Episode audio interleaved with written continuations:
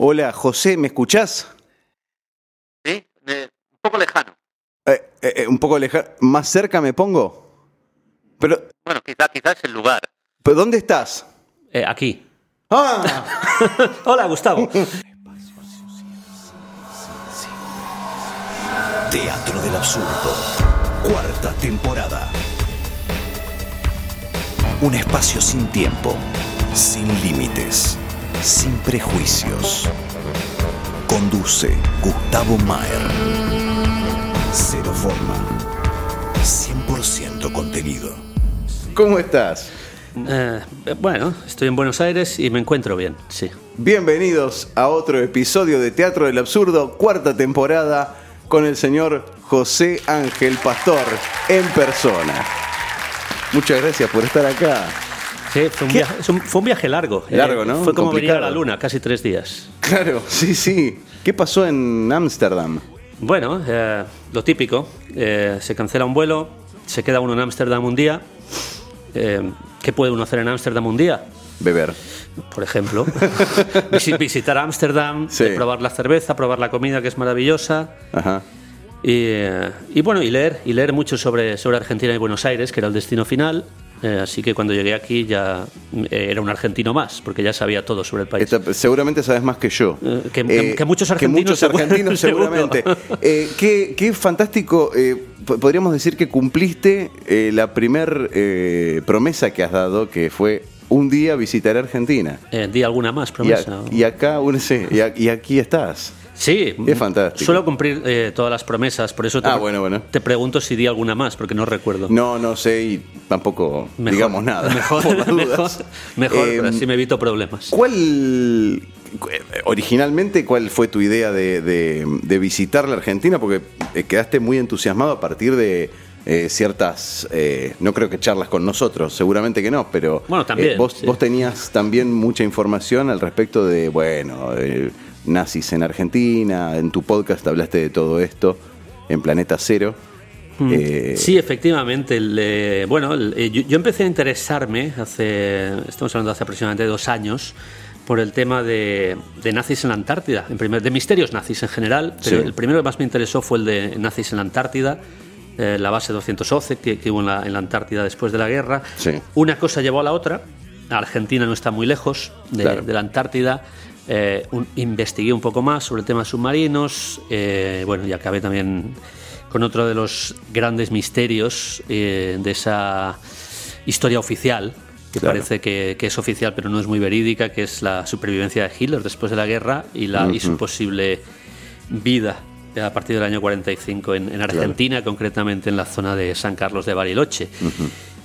Y una de las razones, que no es la única, por supuesto, por la que viene finalmente me decidí a visitar Argentina, fue para investigar in situ en Claro. la zona de, de Río Negro, de Bariloche, eh, la cual visitaré, bueno, de aquí a un par de días. Y ese es el motivo por el cual estás acá también hoy eh, charlando conmigo, porque supuestamente íbamos a hacer un programa con, con Juan y con Gustavo, pero eh, quisimos hacer primero una charlita previa en persona, sin delays eh, y sin retrasos de- de- del llamado de WhatsApp, para un poco charlar otro tipo de cosas también, ¿no? Eh, como para ubicarnos en el, en los motivos por los cuales tal vez viniste, eh, la, motivación que tuviste para, para estudiar todos estos asuntos y, el visitar el, país, básicamente.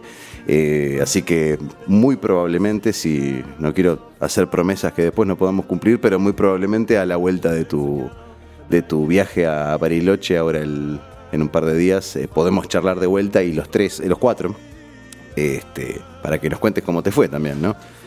En principio, ¿cómo, cómo te fue cuando llegaste? ¿Qué te, qué te encontraste cuando viniste acá? Eh, bueno, eh, la verdad es que Buenos Aires eh, apenas llevo un día y medio en, Sí. en Buenos Aires, pero me ha sorprendido gratamente. Bien. Voy a empezar por lo negativo, que no es demasiado, y es que es una ciudad demasiado grande. Demasiado, Demasiado- físicamente grande. Sí, físicamente grande. Es- espe- esperaba una ciudad grande, lógicamente, pero ah, me, me abrumó. Me abrumó también un poco por el, el- el carácter argentino, quizá, que es un poco caótico. Eh, Ah, claro, Bien claro. sabes, yo, yo visité ciudades muy grandes como Tokio, que es la ciudad más grande del mundo. Pero claro, el carácter japonés es tan ordenado Eh, claro. que no te das cuenta. Tokio tiene toda la población de la República Argentina Metida completa. dentro de una Vive en una sola ciudad. Claro. Sin embargo, Buenos Aires es muchísimo más caótica Claro. que Tokio. Parece que hubiera más gente de la que hay. Efectivamente. Mm. Eh, eso lo primero. Eh, en segundo lugar, mm, por ejemplo, lo que hice a lo largo de toda la jornada de hoy fue eh, caminar por Buenos Claro, a Aires. vos te gusta caminar. Me gu- es- Por estuve- eso también te parece muy grande. Estuve como unas ocho horas hoy caminando eh, a, lo, a lo largo y ancho de Buenos Aires, al sur, bien. al norte. eh, y, y de esta manera, una de las cosas que me sorprendió gratamente es que eh, Buenos Aires, en cuanto cambias de, de distrito, de zona, de barrio, Claro. eh, es como si estuvieras en una ciudad completamente diferente. Sí. Cuando vas de, de, de Montserrat a Retiro es totalmente diferente, sigues hacia arriba a Palermo es totalmente diferente, continúas eh, eh, la, la siguiente zona, ahora no recuerdo, Cu- Belgrano, eh, Belgrano, Belgrano, es claro. totalmente diferente. Es como pasar de, de una ciudad a otra en, en cuestión de 10 minutos, 20 Claro, minutos. Y claro. eso, eso también sorprende bastante, ¿no? Sobre todo, eh, bueno, en, en mi caso yo vengo de Glasgow, eh, la ciudad más grande de Escocia, que es similar, pero eh, quizá no es tan radical el cambio. Sí, sí que cambia mucho de una zona a otra, de, zonas residenciales a zonas comerciales, pero yo creo que aquí es muchísimo más radical en Buenos Aires. Estéticamente o arquitectónicamente. ¿te El, el cambio, el cambio entre una zona y otra. Es, es muy radical, yo creo, sí. Sí, tal vez tenemos, eh, es, muy notorio eh, cuando uno va transitando, va andando, es muy notorio eh, que hay zonas residenciales, que hay zonas comerciales, que hay zonas como más bien para dedicadas al esparcimiento, lleno de bares, restaurantes y toda esa, esa explotación comercial por ese, por ese lado. Pero, y el casco antiguo de, la ciudad está bien delimitado, se, se- se- se ve bien claramente este, hasta dónde llega. Pero vos, vos estás eh, en este momento parando en Montserrat. Efectivamente, que es Claro. prácticamente centro. Sí, sí, sí, El sí. Entonces, bueno, tenés una imagen tal vez que, claro, eh, si, si vas a lugares más periféricos, bueno, tal vez acá que estamos en el norte de Capital Federal, eh, habrás notado que esto es un barrio más bien residencial y que para encontrar un kiosco donde comprar un caramelo y tal vez tenés que caminar cuatro cuadras, que en cambio a donde estás parando ahora no debe pasar eso. Aún así, eh, yo, yo creo que tengo un imán especialmente para eh, los, los bares. Sí, claro. Eh, vi- vi- viniendo hacia aquí, eh, encontré un bar aquí cerca. Es, es- debe de ser el único que hay en, en- en varias cuadras. Eh, probablemente. Pero lo, pero lo lo encontré. encontraste. sí, tengo, tengo un imán. Eh, siempre cuento la anécdota de eh, la, la primera vez que fui a, Islandia, Ajá. en Reykjavik. esto fue mucho antes de que existieran los, los teléfonos celulares con Ajá. mapas. Claro. Yo simplemente caminaba sin planos, sin absolutamente nada. Mm. Y, y me hospedaba al, al final de la bahía de Reykjavik, que es una bahía maravillosa, preciosa. Me hospedaba al final de la bahía, que es como 40 minutos andando al centro de la ciudad. Comencé a caminar y en un momento dado dije, tengo sed, necesito una cerveza. Está bien.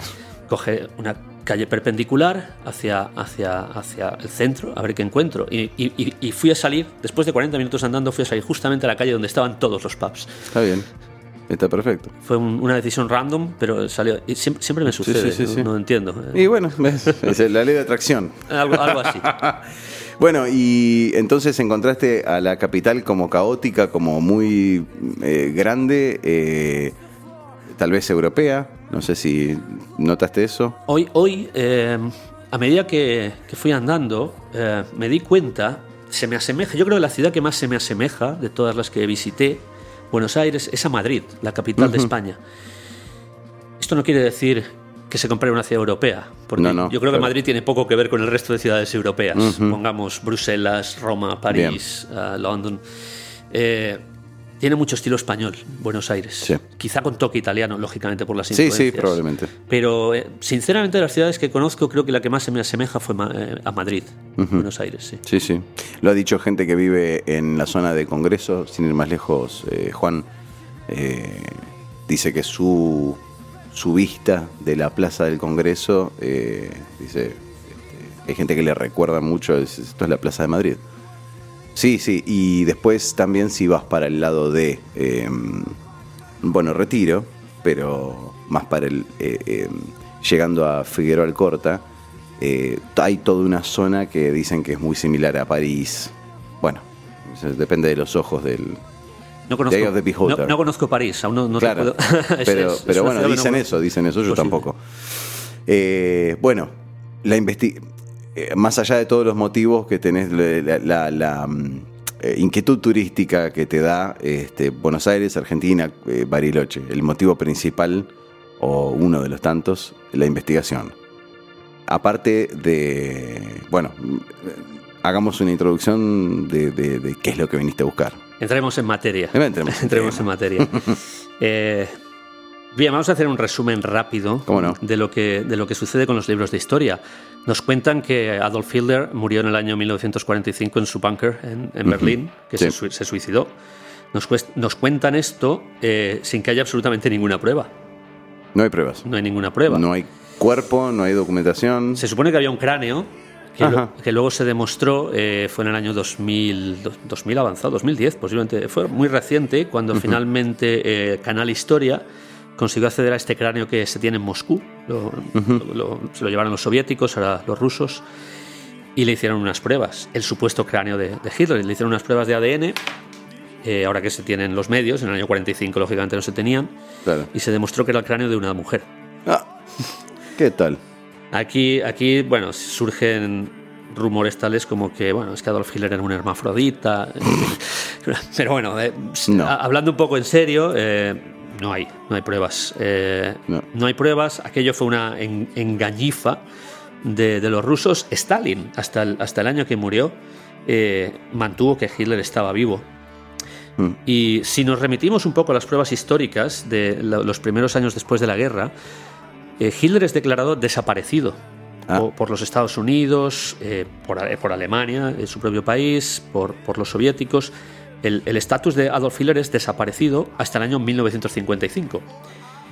Eh, Claro, ten- tengamos en cuenta que eh, Stalin era uno de los interesados en, en- en echar manos de, de Hitler, porque al fin y al cabo, por, a, raíz de la traición que le hizo, este, entonces... O quizá Stalin, que- Stalin tenía más interés en hacerse con los eh, artefactos y estudios También, científicos. también, sí, Lo mismo sí. que los americanos. Eh, en, en este sentido, eh, yo, yo considero que eh, esta- Estados Unidos realmente llegó, bueno, los aliados en general, llegaron a un pacto con Adolf Hitler. Llegaron a un pacto eh, en el sentido de llevarse cierta tecnología. Hitler sabía, a partir del año finales del 43, principios del 44, Hitler sabía que la guerra estaba perdida. Ajá. Eh, la bibliografía, las, las películas, por ejemplo, como eh, El hundimiento, eh, una película sobre los últimos días de Hitler, nos presentan a Hitler como un auténtico loco, como un Sí. perturbado mental, un hombre que no estaba en sus cabales. Sin embargo, Hitler era un- una persona muy inteligente. Sí, y es sí, por claro. eso que llegó a donde llegó, aunque estuviera Lógico. aunque tuviera unas ideas un tanto, eh, vamos, no, no sé cómo sí. radicales, claro, claro. fuera de onda, pero era una persona muy inteligente dentro de todo esto. Eh, yo estoy seguro que Hitler en un momento dado supo que la guerra estaba perdida y buscó una salida para él y los más cercanos Claro. a sí mismo.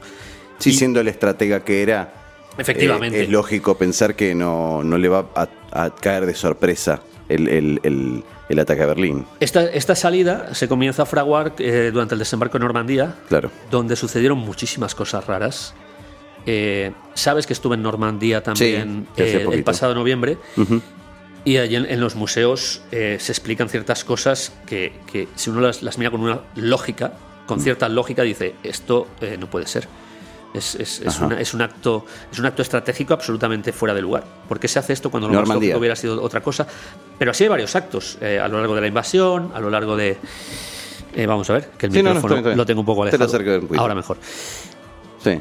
Eh, el caso es que Hitler seguramente retiró las tropas Panzer que había en Normandía Sí. para permitir medianamente que se hiciera el desembarco de Normandía. Bueno, e- es un tema que llevaría un programa aparte. Sí, sí, sí, tal cual. Sí, sí, pero, bueno, la reseña sí, sí. eh, a grandes rasgos. Hitler tomó pastillas para dormir esa noche para que nadie le avisara de, de la invasión hasta que fue demasiado tarde, cosas así, ¿verdad? Wow. Y, y a partir de ahí yo creo que se fraguó eh, un plan en el que participaron los Estados Unidos. Eh, yo creo que sin la connivencia de Estados Unidos Hitler jamás hubiera podido salir de Berlín en el año 45. Claro. Hay, hay varias posibles rutas de evasión, todas llevan a Argentina. Mm. Que aquí es a lo, a lo- a lo que venimos. Hay una que, que fue a través de Noruega, eh, con un submarino por el Atlántico Norte, que luego bajó por todo el Atlántico hasta llegar a Argentina. Eh, la, la- la ruta que, el del Graf Pi. Eh, bueno, más o menos. O, algo muy similar. En este caso, el submarino lo que tuvo que hacer fue eludir las, las patrullas que había al norte de Escocia y de Irlanda, eh, que era todo el mar del norte. Esta es una ruta de la que se habla mucho, otra de la que se habla bastante más. Eh, yo esta, esta última, aunque es la más popular, no me la creo, es que Hitler llegara a Barcelona, eh, a España, de allá a Canarias, y en Canarias su- su- saliera en un submarino. Claro. No me la creo mucho porque, aunque el general Franco era entrecomilladamente aliado de Hitler, Sí. el general Franco no era un gran amigo de Hitler. Eh, Le convenía ser aliado. Claro, eh, Oficiosamente, porque España no estaba en guerra. No, pero le ayudó a, a Franco para. Pero Franco también ayuda a muchos judíos Ajá, a huir de Alemania. Entonces, eh, Franco hace un doble juego. ajá. Hizo un doble juego que luego le permitió ser aliado de Estados Unidos en el año 55. Claro. Curiosamente. Claro, claro. Bueno, en cualquier caso, eh, no tengo datos para decir qué ruta fue la, No, no, claro, claro. la que sacó a Hitler, pero Hitler finalmente llegó en submarino hasta las costas de Patagonia. Eh, bueno, hay, hay varios lugares de posible desembarco, eh, Co- Comodoro Rivadavia, eh, Puerto Lobos, Claro. se habla de varios lugares. La cuestión es que eh, lo que sí que parece seguro es que acabó en la zona de San Carlos de Bariloche. Y bueno, allí estuvo en, en varias estancias hasta que finalmente se asentó. Casualmente tengo aquí una foto Ajá. que traigo de Adolf Hitler en el año finales del 45-46, está por determinar la foto, la, la foto perdón, Sí. En, eh, en su estancia de eh, Villa Inalco, eh, estancia Ajá. Inalco, perdón, estancia Sí. Inalco que está eh, en Villa Angostura. A ver, muéstramela. Y, y ahora, y ahora, bueno, sí, sí, la, Sí, sí, vas a ver. En esta foto, Adolf Hitler sale con su esposa Eva Braun Sí. y con su hija. Hija. Efectivamente, has, has escuchado, has escuchado perfectamente. A ver. Ah, qué maravilla. Sin bigote ya. Sin bigote, correcto. Qué maravilla. Y ella es Eva, Eva Braun es no totalmente reconocible. Hitler, Perfecto. Hitler pudiera ser un doble, porque Hitler ya se sabe que tenía muchos dobles, pero la, Sí. mujer, la mujer de la foto eh, es Eva Braun. No hay dudas. Y, y desde luego está, es, es una Eva de- mm, después de la guerra, porque yo, la- yo aquí la veo, las, las imágenes de Eva Braun. Eva Braun era una mujer un poco más centrada en carnes, aquí está mucho más delgada. Sí. Y, y bueno, yo, yo creo que Hitler sí puede ser un doble, pero este, este señor de la foto se parece mucho a Hitler. Se parece Sin bigote. bastante. Sí, sí. Sin bigote. Luego la, la podemos eh, poner en Podríamos el, poner en el bigote para ver qué pasa. Efectivamente, aunque está de lateral, ¿no? Y, y Sí, sale. sí. eh, la, la niña se llamaba. Era un nombre muy extraño, un nombre germano, lógicamente. Sí. Eh, bueno, Qué son algunas de estas extrañas fotos de archivo que, que algún contacto argentino que tengo en Bariloche. Ah, porque te Me- contactaste con, con, con un periodista que, Eh, que- Podemos decir su nombre, ¿no? Le- Podríamos, hacer- claro. hacerle publicidad. El Por señor supuesto. Abel Basti. Basti, claro. que yo estoy seguro mucha gente, muchos oyentes de Teatro del Absurdo lo conocerán. Sí, sí, es sí, posiblemente el máximo experto en estos temas en, Totalmente. en Hitler en Argentina y es un periodista, creo que hasta la fecha ha escrito cinco o seis libros de, de Hitler, de la fuga de Claro. Hitler de Alemania y su, y su posterior vida en, en Bariloche. Vida que, bueno, se extendió. eh, Hitler cambió de apellido, lógicamente, para poder vivir en, en- en San Carlos de Bariloche. Claro. Hay como tres o cuatro posibles apellidos.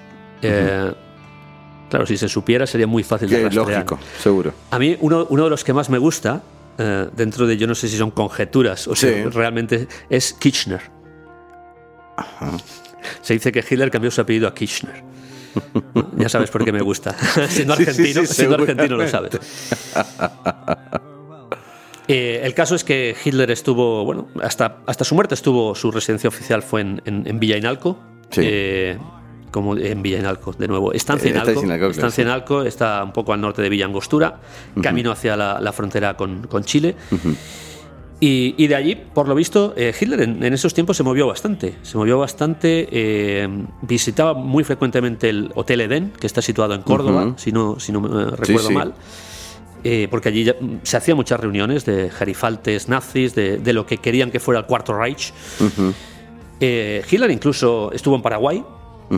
Se dice, hay testimonios que le, le- le ubican también en Colombia. Ajá. Pero eh, lo de Paraguay sí que pare- parece que es bastante. No sé qué tipos de contacto tenía en Paraguay, pero posiblemente había muchos alemanes que vivían en Paraguay. Hasta el punto de que, claro, ahora, ahora vendría el, el final de la historia. Hitler lógicamente falleció. Claro. Estamos hablando de que no puede vivir eternamente. No, no, no, a día de hoy no está, no supuesto. está vivo. Hitler falleció eh, entre el año 1971 y 1973. Hay, bueno, hay varias eh, teorías. Eh, lo que parece seguro es que está enterrado en, en la capital de Paraguay, en Asunción. En lo que a día de hoy, antiguamente era, parece ser una capilla, y a día de hoy se, se construyó encima un, un hotel. Eh, no voy a dar datos de. No voy a decir el nombre del hotel como. Eh, hay mucha. Bueno, posiblemente la gente que viva en Asunción, si damos estos detalles, Claro, lo- ya- había una ya- capilla donde eh, se construyó más tarde un hotel, ya sabe cuál es. Seguramente saben, sí, sí. Pero eh, la mayoría de escritores no quieren dar detalles para evitar que aquello se convierta en una cuna Un de peregrinación del claro, nazismo. Un santuario de Efectivamente. nazis. Pero parece ser que sí, que en, en lo que son los bajos del hotel, que eran las, las pequeñas catacumbas que tenía la, la capilla, eh, bueno, no sé si es leyenda o si es cierto, No, claro. reposan allí los, los restos de Adolf Hitler. Y, y ahí acabaría la historia. Bueno, historia que podemos seguir diciendo que, ya que estamos ahora mismo en Buenos Aires, Eva Braun, tras la muerte de Hitler, hay que recordar que Eva Braun tenía eh, 20 o 25 años menos que Hitler, Menos, era sí. mucho más joven. Eva Braun, eh, después de la muerte de Adolf, Hil- de Adolf Hitler, eh, se trasladó a vivir a Buenos Aires. Y vivió en Buenos Aires hasta los años 90, aproximadamente. ¿Hay pruebas de eso? Mm, Parece que sí. Parece que sí. Volvemos a, a lo que, a lo que dije anteriormente. Es difícil de rastrear porque no sabemos cuál fue su apellido, apellido, cuando claro. lo cambió. Pero parece ser que sí, que, que sí. Que hay, hay bastantes testimonios que vieron a, a Eva en- ya envejecida en Bariloche y luego en, en Buenos Aires también. Bueno, eh, si alguien vio a Eva Braun, l- eh, lo más probable es que no haya venido sola. Eh, o, o- No o creo que siendo la persona que fuera viniera sola, claro. Claro. Y aparte, bueno, y, y un poco también hay que tomar ciertos recaudos y decir, bueno, si no hay pruebas o si no se sabe el apellido de la mujer, bueno, también el tema de se la ha visto, eh, como que pierde un poco de peso también, ¿no? Si se la, vi, si se la vio, alguien le preguntó el nombre y alguien sabe que, cómo se llamaba. Eh, o, dónde, o dónde la vio, dónde vivía, o señalar una direc- una- un domicilio. Voy a, vez, voy a eh, intentar comprometerme, Gustavo, eh, porque sigo mi, sigo mi investigación. Voy a intentar Sí, sí, com- claro. comprometerme estos días que estoy en Bariloche a conseguir esa información. Ah, perfecto. Voy a intentarlo. Sí, sí, por supuesto. Eh, estoy seguro que no va a ser fácil. no, por supuesto que no. Porque como bien sabes, y yo, yo no sé por qué estamos hablando de esto en Teatro del Absurdo, vas a tener un serio problema con los contenidos. Y este No. es un tema muy políticamente incorrecto. Sí, hablar de este no tipo de cosas. problema. Bueno, los no, pero los Estamos- comentarios, tú, tú tendrás luego que lidiar con los comentarios. Eh, yo no lidio con comentarios. Los Yo- yo ignoras. los- no, yo ignoro los, los comentarios negativos, agradezco los comentarios positivos. No, no me tomo personal nada. Este, cada uno piensa lo que quiere y esto es un espacio para, Yo muchas para veces. pensar y para, y para escuchar otras opciones y Muchas si no te gustan, cambias de canal. Sabes que mi podcast Sí. eh, he hablado, hablé de estos temas Sí. eh, en varias ocasiones. Sí. Eh, bueno, los bunkers de Polonia con las armas maravillosas de Hitler, la base de la. Antártida hasta los años 50. Y todos estos temas me han llovido. Cuando hablo de cualquier otro tema, No no, tengo ningún ningún, comentario, ni bueno Bien. ni malo. Ah, perfecto. Cuando Pero hago de comentarios sí. de Hitler, solo hay comentarios. eh, ya, ya no son críticos, porque la crítica es, es aceptable, sobre Sí, todo sí, si es desde ya, desde ya. constructiva. Son insultos No, directamente. hater, Son- directamente. Sí, exacto. Eh, a, a mí, uno, uno de los que más me llamó la atención fue de, de los primeros, además, que recibí. Fue una persona que estaba completamente enfadada. Yo, yo me la imagino al, al otro lado del teclado, completamente Sí, sí, sí. enfadada. Golpeando las teclas Sí. fuerte. Di- Efectivamente. Diciendo, eh, Hitler murió en el búnker. Bueno, No, hay, no hay duda de esto. Y si tú deseas que siguiera vivo después del búnker, es porque eres más nazi que Hitler. Bueno, ¿por dónde empezamos a rebatir esto? Primero, ¿por qué quiero que esté vivo? Simplemente Efectivamente, no planteo tengo la ningún posibilidad. per- personal, ¿no? Claro, primeramente eh, está la posibilidad, se habló de eso, no lo invento yo. Segundo, eh, no hay dudas de eso. ¿Estuviste ahí? No, hay- hay, Sí. eh, por ejemplo, en el tema de los bunkers de, de Polonia, Sí. tam- también hablamos de eso en una ocasión, si no, si no Sí, recuerdo sí, mal. sí, sí. Me Son lo- enviaste el videito de. Eh, efectivamente, Sí, los, sí. Son, lo- eh, bueno, son unas instalaciones secretas donde a finales de los años, bueno, a mediados de los años 40, casi a finales de la guerra, Hmm. los nazis trabajaron en las Wunderwaffen, las armas maravillosas. Sí. Estamos hablando de platos volantes, Sí. eh, de despegue vertical, eh, que iban a unas velocidades endiabladas, eh, el proyecto Die Glocke, que era una posible máquina del tiempo, un intento de crear una máquina del tiempo, ese tipo de cosas. Las instalaciones permanentemente los libros de historia niegan que existieran. Igual que niegan que estas armas se llegaran a construir. Sí, sí. Bien, yo no voy a decir si las armas se construyeron o no, porque no las no pude No, ver no, no, las armas, lógicamente, pero claro. sí que sí que vi los planos. Sí, sí, los planos están. Tienes los planos, bueno, pues. Tien- los cosa- proyectos una- tienen nombre. Efectivamente, Sí, sí. está el proyecto Vril, eh, eh, hay, hay- hay muchos, el proyecto Diegloque, eh, pero. Incluso en esta, en esta serie de documentales que te comenté de Netflix, de la Segunda Guerra Mundial en colores, muestran, eh, creo que era- estaban mostrando los planos de, de, de- de los planes que había. O estoy equivocado, o no, era otro documental. O quizá fuera Era los- otro documental, pero eh, te muestran los planos, te muestran que habían tres tamaños de, de nave. Efectivamente, Eh, sí. exacto, El- sí, el- sí, lo, sí. lo que era el, plato volante, eh, Sí, sí. bueno, incluso lo que era la nave Andrómeda, que era una especie de na- nave nodriza para platos volantes. Eh, Con lo- el centro, lo curioso- centro de abastecimiento, de Efectivamente. energía, claro, sí, sí, sí, Lo sí, curioso sí. de todo esto es que, bueno, vam- vamos a ignorar, vamos a ponernos desde el punto de vista absolutamente incrédulo, vamos a ignorar el tema de los platos volantes y de las armas maravillosas. Pero los libros de historia incluso niegan que existieran las, las instalaciones donde esto se realizó. Claro, no. Bueno, yo estuve en las instalaciones, yo las vi, estuve dentro de ellas, estuve debajo del búnker. Claro. Eh, y, y las instalaciones eléctricas siguen allí tal cual, siguen las esfásticas, los- las, la- las puertas, las rejas con las cruces gamadas siguen allí. El lugar sigue iluminado con los mismos generadores de, que, de, Sí. de la época. Y- Wow. y, las mismas bombillas. Sí, Algunas bueno. de ellas, algunas de ellas están fundidas porque aquello, Hmm. aquello está completamente abandonado. El gobierno polaco no le quiere dar publicidad, No, lógicamente. por supuesto. Eh, y no, y no, no está. De hecho, para los turistas hay un par de, de galerías. Esto era un complejo subterráneo que se llamaba Der Riese, que eran entre 30 y 50 kilómetros bajo las montañas de, de la frontera entre, entre Polonia y la República Checa, con diferentes entradas. Eh, para los turistas hay un par de galerías que se han dejado allí, Claro. en las que se dice que bueno, que se experimentaban, que se tenía ya trabajadores judíos haciendo túneles, Sí, sí. pero no se explica muy bien para qué.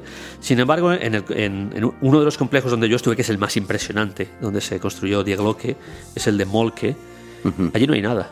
Allí hay eh, una caravana con un viejo hippie que tendrá unos 70 años, un aspecto de Jesucristo, que vive en una caravana, eh, pues como un hippie, vestido con ropa militar.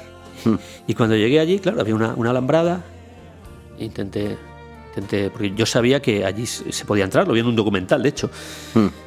Me costó muchísimo llegar, porque como digo, no está publicitado Sí, en la sí, sí, carretera, claro, claro. no te dice nada, en las villas colindantes nadie sabe nada. Si preguntas, nadie te, te comenta. Eh, pero conseguí llegar, después de un día entero conduciendo alrededor. Wow. Y, y- y- en un momento dado sale el hombre y me dice, ah, ¿quieres, ¿quieres ver el búnker? Digo, sí, Sí. Si, es- si existe, sí. Porque yo vine aquí, eh, vi en un documental, eh, claro, el hombre hablaba muy poco inglés, eh, un poco de ruso, que fue un poco la manera en que me pude comunicar con él, y polaco. Claro. Y, y efectivamente, el hombre me dice, no, puedes entrar. Me abrió ahí la especie de alambrada. Y en la esplanada tenía vehículos de, de la guerra. Vehículos que ya de por sí es un museo viviente Claro, ver claro. esos Que vehículos. funcionan incluso. Pero luego me dice, eh, si quieres puedes bajar al búnker. Digo, ah, pero hay, hay acceso al búnker. Sí, sí, pero yo no te voy a acompañar porque esto no es una expedición guiada ni es nada similar. Esto está abandonado. Claro. Tú entras a tu cuenta y riesgo. y dije, no, me fui de cabeza. Claro, me fui de claro. cabeza. Dije, hombre, Pero claro. ni siquiera te acompañó, ni No, siquiera te no. dijo, No, me dijo la puerta está abierta, baja al búnker. y si te perdías, problema tuyo. Sí, bueno, por suerte el- el- esa zona del búnker, así como eh, otras galerías, eh, estas que están abiertas para los turistas y que tienen kilómetros y kilómetros, Sí. aquella está medio derruida, Sí. pero la, la primera zona es la que sigue teniendo la iluminación original, que es curioso, sospecho que sí que son las bombillas originales porque no, no funcionan todas. No, no, claro. Estamos hablando de bombillas que tienen 80 años. Sí, bueno, pero no, no entraron en la obsolescencia programada. Pero, pero de cada 10 siguen funcionando dos. Claro, claro. Y, Sí, sí. y- y puedes ver que son bombillas totalmente obsoletas Claro, claro. de los años 40. Qué fantástico. ¿eh? Y, pero eh, eh, lo que iba a parar es que esto, según los libros de historia, no existe. Yo estuve allí. Nadie, nadie se tomó el trabajo de entrar. Yo estuve allí. No, yo creo que se niega por eh, Sí, sistema. claro, por supuesto. sistema. Y, y esto me lleva a pensar, si se niega por sistema una cosa que yo vi con mis propios ojos, Claro. se niega por sistema eh, Todo lo que, demás. que Hitler viviera en Argentina, pues Fácilmente. te lleva a pensar muchas cosas, claro. ¿Qué sentiste ahí abajo? ¿Qué te pasó? Eh, creo que lo hablamos en una ocasión ya. Sí. Eh, vibraciones negativas había muchísimas. Sí. ¿Cuál vamos era tu conocimiento en ese momento que estabas ahí de lo que había o lo que había pasado o, o- o- o- o- o la mm, función principal que tenía ese búnker? Mm, Bueno, eh, en teoría, eh, aquel, aquel búnker servía, eh, concretamente aquella instalación fue donde se construyó la Die Glocke, la, la famosa campana, Bien. que como dije antes era una especie de máquina de tiempo. Aquí tendríamos que entrar en un programa aparte para explicar todo lo O sea, que fue pero, pero la sensación no es la de estar en Auschwitz, por ejemplo. Eh, en un momento dado fue una sensación parecida. Parecida. Sí, en un- también tú ten en cuenta, Gustavo, que allí también murieron muchísimos trabajadores Ah, claro, claro, con los desde ya. trabajos forzados. Y luego eh, estamos hablando de un complejo que son unas eh, galerías, como puede ser el corredor de, de tu casa mismamente, de ese ancho, bajo tierra, completamente a oscuras. Bueno, con esas dos bombillas que quedan de, de, de 10. Un- un- una claustrofobia. Total. Total. Y, y en, un, en un momento dado, al final de la galería, eh, las últimas bombillas ya no funcionaban. Y yo sa- sa- sabía que el túnel seguía, porque lo intuía. Tuve que usar la, la- la torcha, la sí. torcha del, del- Del celular. celular. Y aún así, no ve- veía un palmo delante de mí. De la concentración que había allí de, de de estar tan cerrado el ambiente, Claro. no veías nada. Era como un aire espeso que te costaba respirar. Y yo soy una persona di- difícil de asustar. Claro. Lógicamente, si no, no me hubiera No, pero metido se te, se te escuchaba agitado. Soy difícil de asustar, pero en un momento dado realmente pensé, bueno, aquí lo pensé un poco en broma, Mm. Aquí eh, Sale un oso me, y. no, me, me aparece el cuerpo muerto de un soldado nazi aquí abajo. ¿Qué, ¿Por qué no? Y a medida que iba andando digo, y a lo mejor me sale el soldado nazi vivo. bueno, no. Tanto no, pero sí, sí. Pero- Podrías encontrarte con cualquier cosa. Era, no, realmente no me llegué a asustar porque lógicamente estás en una, en una galería subterránea que sabes que no hay nada. Claro, claro. No, no, uno no está en peligro. Pe- efectivamente, pero, sí, que la- hay mucha energía negativa y lo notas. Claro. Eso está claro. Qué fantástico. Bueno, esperemos que la sensación que tengas en aquí en la estancia acá en el sur, eh, bueno, que, que algo, algo te indique que estás en el lugar que, que tienes que estar. Porque también pasa eso, ¿no? De- Más allá de, más allá de la información que haya. Claro, en más este- allá de la, del- de, la, de la versión alternativa de la historia que puedas manejar, y te- que te digan, esa es la casa que donde supuestamente X, eh, bueno, que algo dentro tuyo te diga, sí, la verdad que sí es posible, es factible. En este sentido, yo no espero vibraciones negativas en Estancia en Alco No, no. por una sencilla razón, porque Hitler fue allí a jubilarse. Claro. No, no dañó a nadie. Efectivamente, Ahí, claro. ya se trataba de un, un- un viajecito que, que, que, bueno, pasó allí sus últimos días. Un, viajecito un tanto macabro, si podemos Sí, sí, tal cual. adjetivarlo de esta manera. Pero efectivamente, allí hay puede que haya más sensaciones positivas que negativas realmente, porque fue un, lugar de recreo. Eh, pero bueno, esto, esto no quita que yo no voy a saber que es el sitio donde estuvo Adolf Hitler. Claro, No claro. lo voy- es imposible saberlo. Pero aparte de visitar el lugar, pues quiero registrar algunos testimonios. Lógico. eh, quiero, quiero entrevistarme con, con Abel Basti, con el cual ya, ya concerté una cita. Fantástico. Y, bueno, entre sacaremos más info de, de allí. Sí, sí, totalmente. Y vas a armar un par de, de programas para tu podcast, eh, donde van, por supuesto, pueden escuchar todos el material de, de José, que lo encuentran también en la misma plataforma, que es iVox. Eh, el programa se llama Planeta Cero, que de hecho casi casi que es el motivo por el cual arrancamos esta amistad. Bueno, esta y el libro. Yo, yo creo que Planeta Cero lo arranqué a, a raíz de, de la- de mi primera intervención en Teatro del Absurdo. Ah, mira. Creo que tuvimos una conversación en, en la que no sé si fuiste particularmente tú, Gustavo, o, o el otro Gustavo, o Juan. algu- Alguien Sí. me preguntó, ¿y no, no tendrás un, po- un podcast? donde Yo pensé, no, nunca lo pensé. Ah, y, y alguien me ¿se te animó. ¿Se te ocurrió ahí? Al- alguien me animó a Mira hacerlo. vos. Deberías de.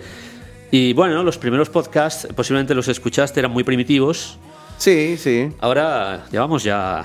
No sé, si son 20, 22, o 22 23. programas, sí, sí, sí, sí. Bueno, ahora contamos con invitados, todos los programas. sí. eh, tenemos ya. El amigo Henry estuvo un par de veces. Efectivamente, empezamos a hacer ya. eh, lo- empezamos a hacer podcast de vídeo también, no solo de audio. Y, y recibimos muchos insultos, eso también. Ah, pero está perfecto. Mientras También. más insultos, eh, el insulto es, es, es, eh, llegada. Sí. Es porque llegas. Efectivamente. sí, es por eso. El otro motivo también por el cual nos conectamos inicialmente eh, fue el- eh, los libros, los libros que, que escribiste junto a Kike Benavent. El mismo, el- la primera excusa fue Wall Street, un viaje hacia The Beatles. Efectivamente. Ese- Eso es. ah, El, el- el tema es que no hablemos más del tema y la gente tal vez está un poquito desactualizada. ¿Hubo un libro más? Eh, bueno, sacamos Wall Street 2. Sí. Eh, estamos en marzo. Mar- Wall, en marzo, Wall- sí. Wall Street 2 salió justo antes de diciembre, o Bien. finales de diciembre, no estoy seguro. Sí, fue a finales de diciembre, eh, con lo cual ya hace tres meses, tres meses que Sí. salió Wall Street 2. Bueno, Wall Street 2 tuvo cierta repercusión también, pero al ser un spin-off de, Sí. de Wall Street 1, bueno, pues es un poco para aquellos que compraron y leyeron, por ejemplo, tu caso, ¿eh? Sí. leyeron el libro, pues pueden sí, encontrar eh, más referencia a otros personajes. En Wall Street 2 es un libro más divertido que Wall Street 1, que es un poco... Tiene mucha temática musical por el contenido Beatles, unido a la, a la temática misterio por el tema de Wall Street y los Bien. viajes temporales. Sí. Wall Street 2 es más cómico, aunque tiene al- algunas zonas realmente de alto volumen literario. La verdad es que hay zonas muy, muy interesantes. y ahora eh, creo que es, es de justicia comentar que en breve acabaremos. eh, esperamos publicarlo para eh, antes del invierno aquí en el hemisferio sur, verano en el hemisferio norte, eh, posiblemente para mayo lo tengamos. Fantástico. El, el nuevo libro en el que estuvimos trabajando que completa la trilogía de Liverpool. Fantástico. Get Back, Reunión en el siglo XXI, así se llama. Wow, muy bien. Es, Fantástico. en fin, está prácticamente a punto y mm, debería decir que el próximo proyecto, bueno, estamos enfrascados en un cuarto libro, Ah, bueno. que estamos Es ya metidos, rápido. estamos metidos en él, pero es, es un- es un- es una novela que, bueno, vamos intercalando con otras. Bien. Es una novela un poco menos seria. Eh, de, la, de la que quiero hablar es del próximo proyecto que aún no hemos empezado, pero nos estamos ya documentando. A ver. Eh, todavía no tenemos título para ello, pero va a ser un, eh, una novela ambientada en, en Patagonia en los años 40. Opa. Que, me imagino de qué va a hablar, pero, efectivamente, efectivamente. pero ya Kike está metido con- ah, junto a Kike, ¿lo vas Sí, a hacer? eh, Qui- Quique Benavent tenía un proyecto para hacer un, un libro de acción vengativa. Acción vengativa. Acción vengativa. Sí, si lo podemos Bien. considerar así. eh, Sí, un poco una especie de justiciero que, bueno, por circunstancias de la vida, tiene que dedicarse a, a vengar la muerte de un familiar cercano. Bien. Y bueno, él, él lo quería ambientar en Europa en los años 90, que fue el este de Europa, en los años 90 hubo unas guerras Sí. bastante convulsas. Sí, sí. Y yo, yo le comenté que sería mucho mejor hacerlo en Argentina en los años 40. Creo que ahí podemos tocar temas mucho más eh, políticamente incorrectos. Está muy bien. O sea que el Adolf va a estar metido en la historia. Bueno, quizá no directamente, pero estoy seguro que Adolf Hitler aparecerá en algún momento en, en esta historia. Qué fantástico. Está muy bien, sí, es un gusto personal que uno se da que es casi... que, eh, la ficción a veces es un permiso que uno se da para reescribir ciertas historias Sí, eh, o para jugar con ellas. Esto es al hilo de. Hay, hay un, un investigador y, y escritor novelista que, que a mí me gusta mucho. De hecho, eh, tuve ocasión de hablar con él y de él saqué información sobre otro de mis temas eh, más eh, apasionados por mi parte, ¿no? Sí. que es Nazis en la Antártida. Claro. La base en la Antártida.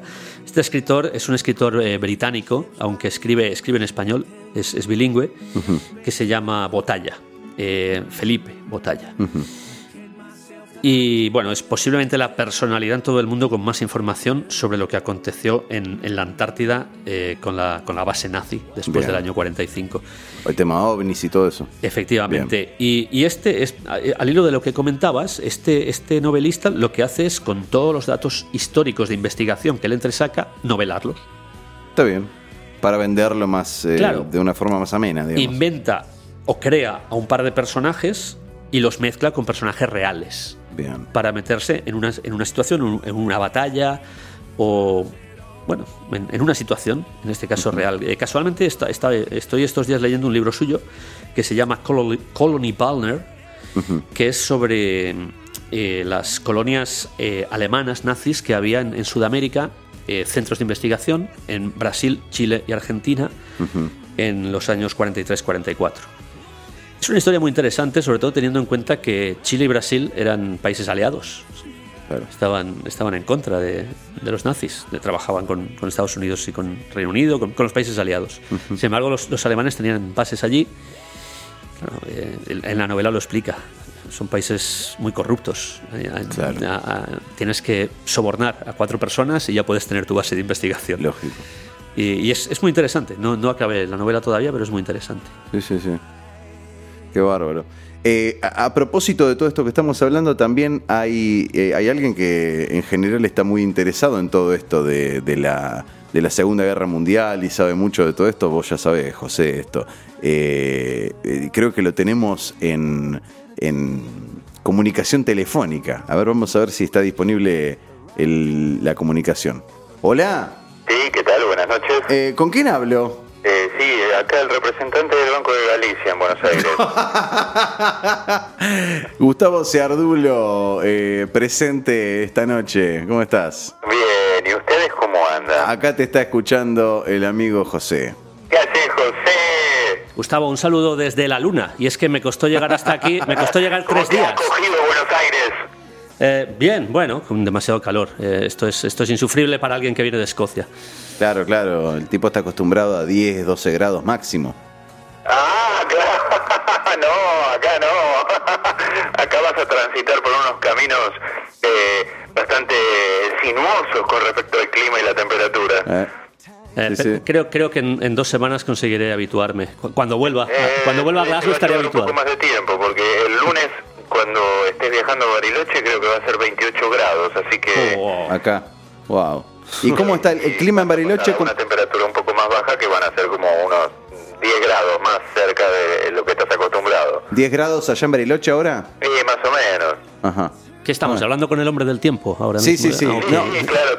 Vos ya sabés cómo, vos sabés cómo Gustavo. Eh, Gustavo no habla si no tiene eh, datos, datos duros. Claro, Entonces, seguramente estuvo. eh, no hablo. An- antes, de, antes de llamarnos, seguramente estuvo buscando en Google la, la- la data de. Es más, si, si no, lo. no, ¿sabés lo que me pasó esta mañana? A ver. Eh, fue muy interesante. José, tenés que buscarla. Está Michelle Pfeiffer en Bariloche. ¡Ah!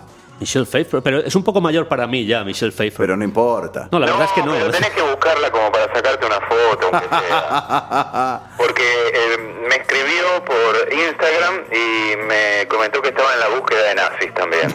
bueno. ok, ok. A vos te escribió entonces. Sí, sí, sí, sí, sí, me Estás en, mandó una foto y todo. estás en comunicación con Michelle Pfeiffer. Sí, sí, obvio, obvio, la sigo ya hace tiempo. Y está acá en Buenos Aires y bueno, ahora va a estar toda la semana hasta el viernes en eh, Bariloche. Así que José te la tenés que cruzar. ¿La misma ruta que él va a hacer? O sea, ¿está acá ahora? No, estuvo en Buenos Aires y ahora está en Bariloche. Ah, ahora está. Bueno, fenómeno. Bueno, quizá volvamos en el mismo avión. Qué lindo. ¿Eh? En una de esas, Pero no ¿quién creo, te dice? no creo que en la misma clase de. No, no, eso seguramente no. este, escúchame. José, tenés que sacarte una foto con ella. Sí, Tenés sí, que sí. aprovechar. Buscala, buscala. Hombre, si la encuentro haré algo más que sacar una Sí, foto. totalmente. posiblemente. Eh, La puedes invitar a tomar una pinta eh, en Bariloche, que hay ricas cervezas artesanales. Es verdad. Eh, o si eh, la temperatura está muy baja, un rico chocolate caliente. También. Y, y por favor, y, y cobijarla con, con algún. ¿No? Darle algún servicio como para, para contrarrestar el frío. No, que la lleve a comer trucha. La lleve a comer trucha. Claro, José, en Bariloche tenés que comer trucha. Y la llevas a Michelle a co- a comer unas truchas también. Estuve con Michelle comiendo truchas en Bariloche. Es una linda historia, no me digas. Sí, sí, obviamente, ¿qué te parece? Eh, si sucede, prefiero no contarla. ¿no? Claro, claro. Se la guarda para él. Sí, sí, sí. No, no, no, no, no. Cuando regresás, o sea, tenemos que tener una charla personal eh, con el- manera, bueno, nos cuentas Bueno, entonces- toda tu anécdota. En resumen, cuando nos juntemos eh, con Juan eh, y, y con José la semana que viene, la pregunta no va a ser qué investigaste de Hitler, va a ser, ¿te la encontraste a Michelle Pfeiffer o no? Claro, tal cual, obviamente. obviamente. Sí, sí, tal cual. Bueno, yo, yo me comprometo a que se encuentra Michelle Pfeiffer, nos olvidamos del programa de Hitler en Bariloche y hacemos el programa de Michelle Pfeiffer Sí, en sí, Bariloche. tal cual. Claro, tal cual. tal Es más, no- nos llamás desde Bariloche y haces que hable con nosotros. Grabamos el programa por teléfono, no hay problema. Sí, sí, José, yo el año pasado estuve en Bariloche también haciendo una investigación sobre los nazis eh, y un recorrido interesante por las calles de Bariloche y me lo encontré a mm, este muchacho de la Casa Alonso. de papel. Alonso, el actor de La Ah, Casa de Papel, el que hizo eh, el personaje de Berlín, Berlín. Sí, sí, sí. Y sí, sí, se lo encontró allá en el, en el Yao Yao. en el Yao Yao me lo encontré. Qué bárbaro. Sí, sí, sí. Eso fue suerte. Sí, sí, sí, obvio. Así que, José, no pierdo las esperanzas. Es un cúmulo de per- personas famosas, eh, Bariloche. Sí, sí, sí, Es sí. Increíble. Ah, Quizá me encuentre a Ringo Starr también. ¿Por qué no? Claro. en una de esas, Qué lindo. lo que pasa es que es muy lindo Bariloche, José, lo vas a disfrutar, es uno de los lugares más lindos de Argentina. Por las cosas que contaba José de, de la- la- las cosas que le interesan a él ver, eh, la verdad que creo que va- la va a disfrutar más que Buenos Aires. Má- más allá de que lo disfrutó igual, pero, pero le va a gustar muchísimo. Eh, sí, sí, creo que nos contará su regreso. Sí, sí, totalmente. ¿Y ustedes de qué estuvieron hablando en el programa? Estuvimos hasta ahora discutiendo de, por su, de su investigación, de- del tema Hitler, del tema nazis en Antártida. Estuvimos charlando un poquito de todo eso. Que, eh, la verdad que lamenté que vos particularmente no estuvieras, que sabés bastante al respecto. Oh, qué macana. Pero la semana que viene, si, si todo se da como corresponde, eh, lo tenemos acá José de vuelta y con, Eh, con sí, Juancito. lo que estaría bueno que le recomiendes a José, yo lo voy a buscar, eh, que lo tengo que tener acá, eh, el tema del refugio nazi en eh, Teyucuaré. No, Teyucuaré era en Misiones. Eh, ¿Y yo ¿No? qué dije? No, el de Misión, el que nos hablaba Javelson. Claro, que hay un libro, que yo debo, yo tengo el libro, ahora voy a ver si lo busco y después se lo puedo acercar a, a José Sí, cuando lo vea. pero Teyucuaré era Misiones, Gus. ¿Y yo qué dije, Bariloche? Claro. Ah, no, bueno, bueno, entonces lo que quería decir era, Que era- eh, que cuando nos acercarle a él el libro de Teyucuaré de Sí, sí. arqueología de un refugio nazi en Argentina. Sí, sí, sí, sí. Y este, ¿te acordás que cuando hablábamos eh, con Javelson al respecto, este, eh, bueno, eh, estaba obviamente conectado con todo lo que era la muerte de Mengele en Brasil, por la cercanía, ¿no? Claro, claro, que- claro, claro, claro. Por claro. eso, por eso era, eran misiones, yo me acuerdo que eran Eh, misiones. Yo después conseguí el librito ese de la desaparición de Joseph Mengele. Claro.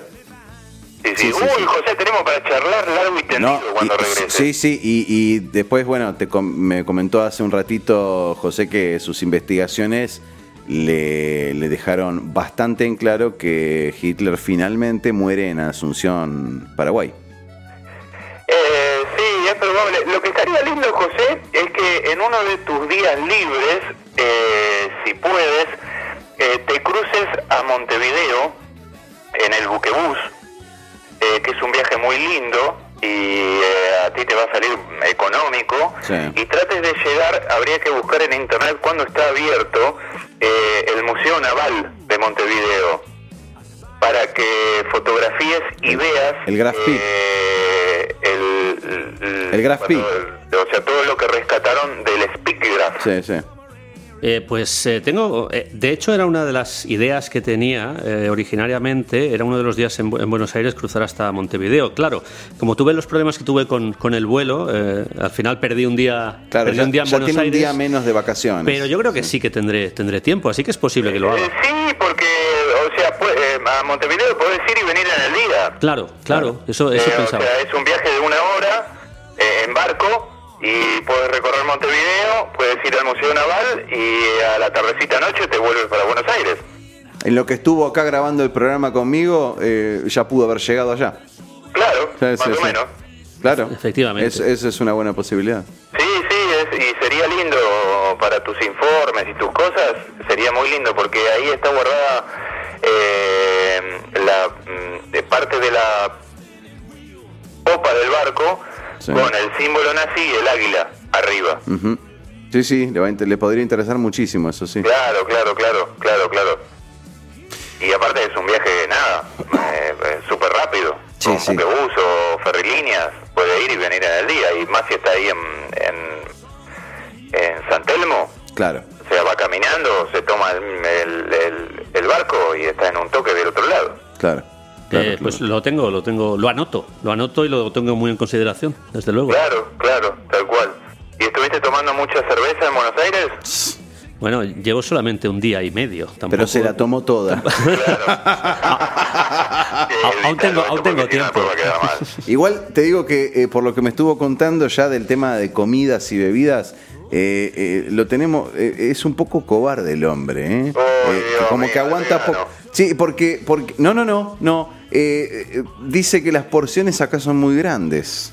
Sí, Dice claro, porque en Europa son mucho más chicas. Eh, sí. sí, tal cual. que, se dice, eh, compré algo para hacer una, como para picar algo y, y era una porción para cuatro, Claro, según claro. él.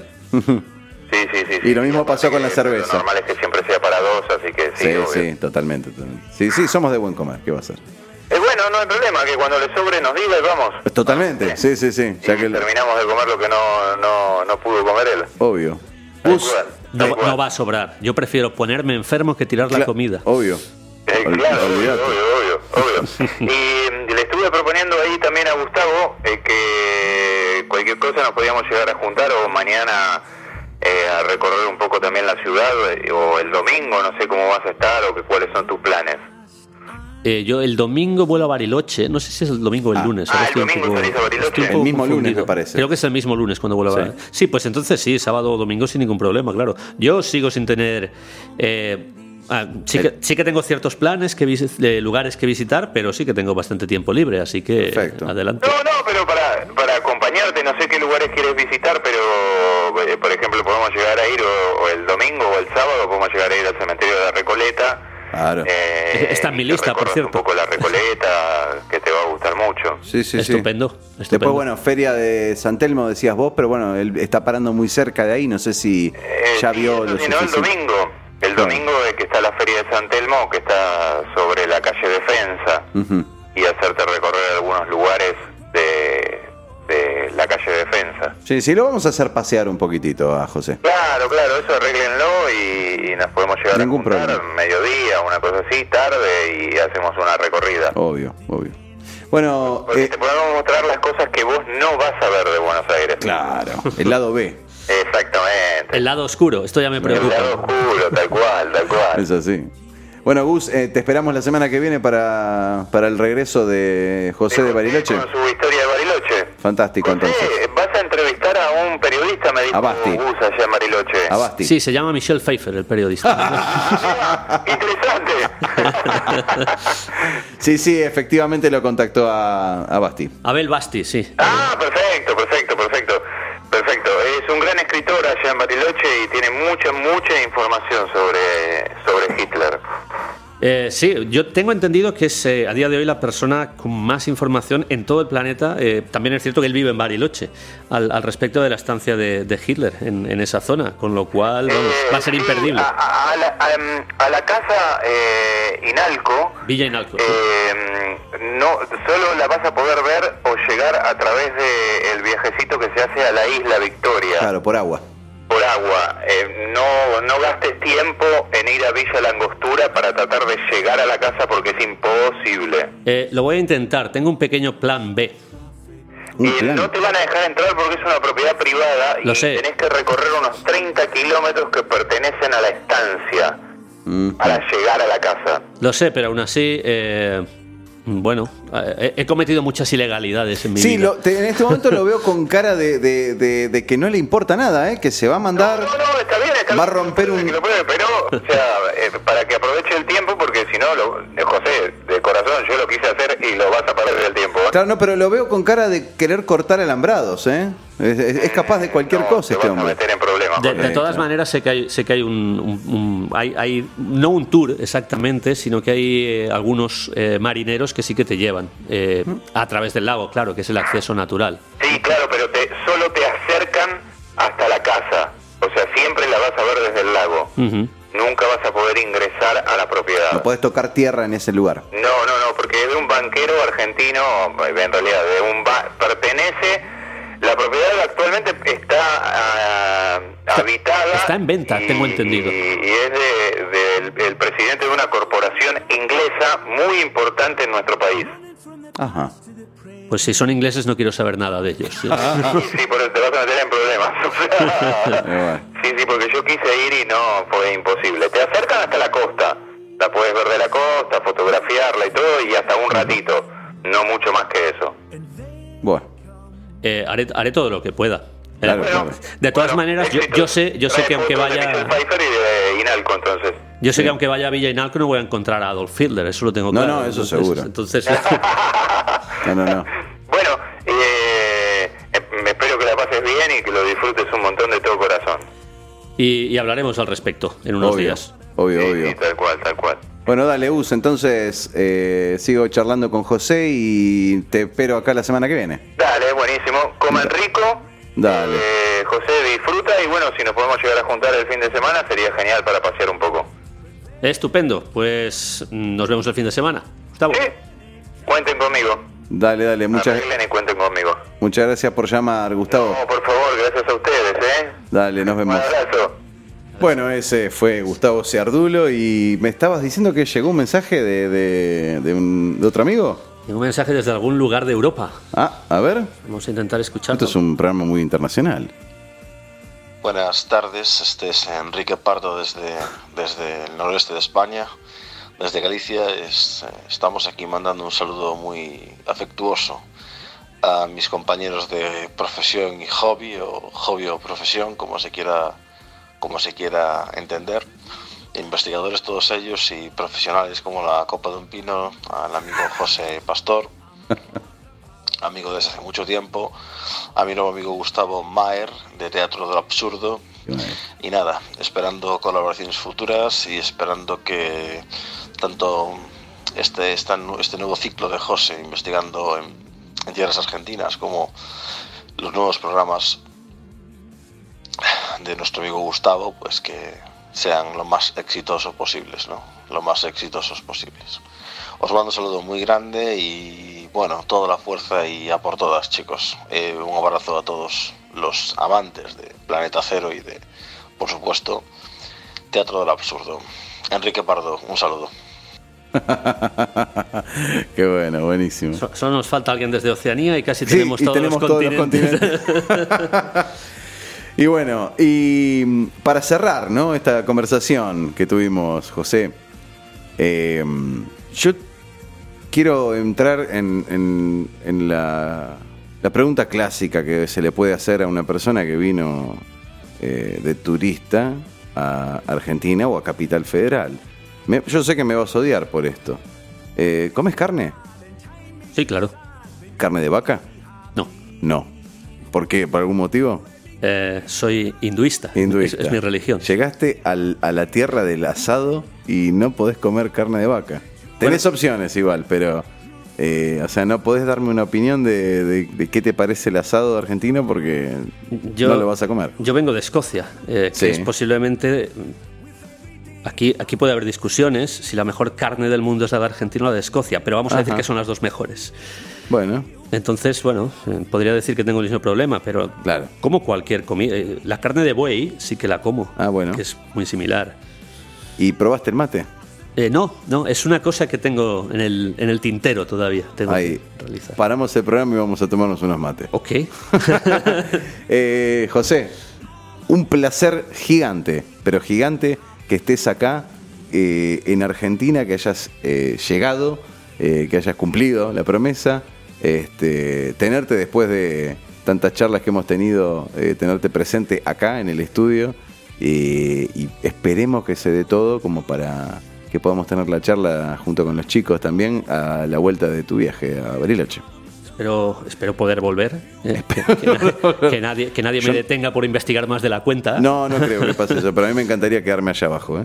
Me encanta, me encanta Lo, esa que, zona. lo que espero es que el clima sea mucho más eh, benévolo para mí que el que estamos teniendo en este final de verano en Buenos Aires. Sí, sí, Eh, sí. Yo estoy seguro, el, el- estoy el seguro- verano de Bariloche te va a resultar cómodo. Estoy seguro que para los bonaerenses eh, este, este clima es, es de lo más llevadero. Pero hay que recordar que yo vengo de Glasgow, Claro. donde en, en invierno hacen 5 grados y en verano 10. Claro, tal cual. Yo sí, sí, no esto es sé- para, para vos es tropical. No sé lo que es sudar. Claro. y aquí estoy sudando más de la cuenta. Sí, sí, sí, sí, tal cual. Eh, José, un placer y espero que nos vemos la próxima semana. Eh, sin duda, no, nos seguiremos viendo estos días. Sí, sí, sí, pero aquí en Teatro del Absurdo. Eh, para, mí, para mí un placer. Eh, bueno, cada vez, cada vez que entro eh, en Teatro del Absurdo, para hacer alguna colaboración, te lo digo, es un Sí, placer sí. estar aquí. Muchas gracias. Y en este caso es, el placer es triple, porque Eh, estoy en el estudio Ah, del Teatro acá del Absurdo. Estás presente en el Teatro del Absurdo. Efectivamente. Muchas gracias, José. Gracias, un Gustavo. placerazo. Fantástico. Esto fue Teatro del Absurdo, cuarta temporada. Seguinos en Facebook, Instagram y Twitter como arroba desde el absurdo. Y suscríbete a nuestros canales de YouTube y iVoox. Soy Gustavo Maer. Nos encontramos la próxima semana.